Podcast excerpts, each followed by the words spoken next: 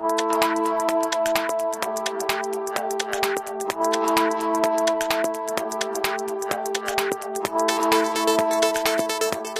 位听众朋友，大家好，这里是民事财经，我是 Cindy。大家好，我是 George。今天是美国西部时间二零二一年的一月十二号，欢迎您收听《民事周报》第十一期的内容。今天是我们播客二零二一年的第一次播报。首先，祝听众们新的一年平安喜乐。今天我们的三条新闻都很振奋。我先来介绍第一条新闻：受疫情冲击的中小企业主有好消息了。新出台的九千亿救助法案将为薪资保障计划提供资金，第二轮 PPP 申请即将马上启动。据悉，法案中的两千八百四十亿美元的拨款，将为那些第一轮未取得 PPP 贷款的中小企业提供申请机会，同时，那些用完第一轮 PPP 资金。并且受到影响的中小企业主还可以申请第二笔资金。美国小企业管理局 SBA 发布第二轮 PPP 细则，第二轮 PPP 申请预计将于一月十三号，本周三正式启动。错过第一轮 PPP 申请的公司，可以在周一进行补申请。本轮 PPP 申请截止日期是三月三十一号。如果您在第一轮被拒绝或未收到资金，则还有机会申请 PPP 贷款，这一轮贷款上限为两百万美元。企业和自雇人士应准备其纳税申请表、房租和水电费、工资单信息和员工薪资记录等。新的法案还允许符合资格的中小企业申请第二笔 PPP 贷款。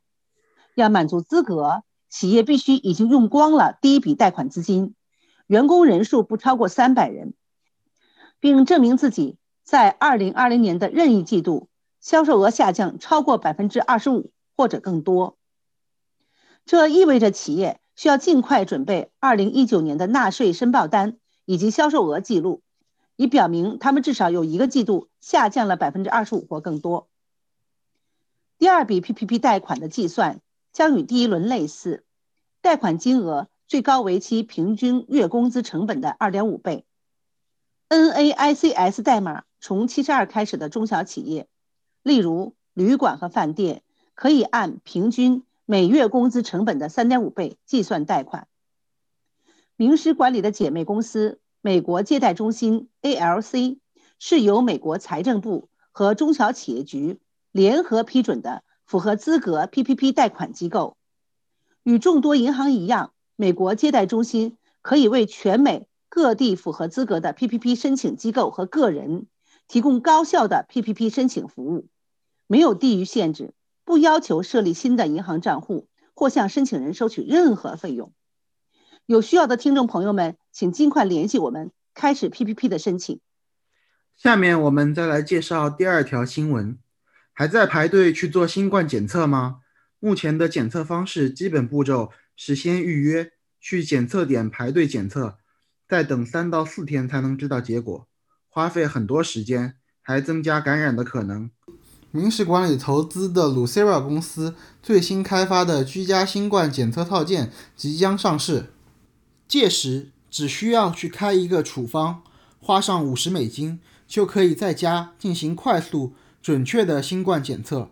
完成检测之后的三十分钟，就会有准确的结果。显示在套件上，我们会持续关注这一信息，并第一时间为您提供更新。那么今天最后的一条简讯是：明石管理参与投资的著名 AI 智能芯片公司 Sandient 又有新型智能 AI 芯片问世。据悉，新型 NDP 一二零芯片充分利用神经处理科技，使得芯片在低能耗的条件下可以同时处理多个应用程序。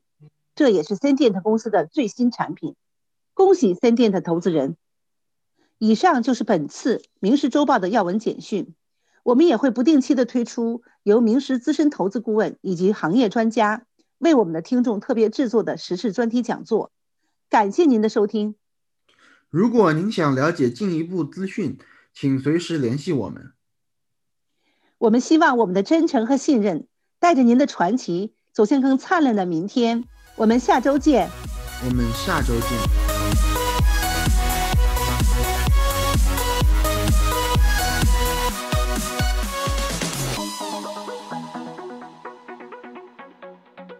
This podcast should not be copied, distributed, published, or reproduced in whole or in part. The information contained in this podcast is not financial research nor a product of Sunstone Management. Neither Sunstone Management nor any of its affiliates makes any representation or warranty as to the accuracy or completeness of the statements or any information contained in this podcast, and any liability, therefore, including in respect to direct, indirect, or consequential loss or damage, is expressly disclaimed. The views expressed in this podcast are not necessarily those of Sunstone Management, and Sunstone Management is not providing any financial, economic, legal, accounting, or tax advice or recommendations in this podcast.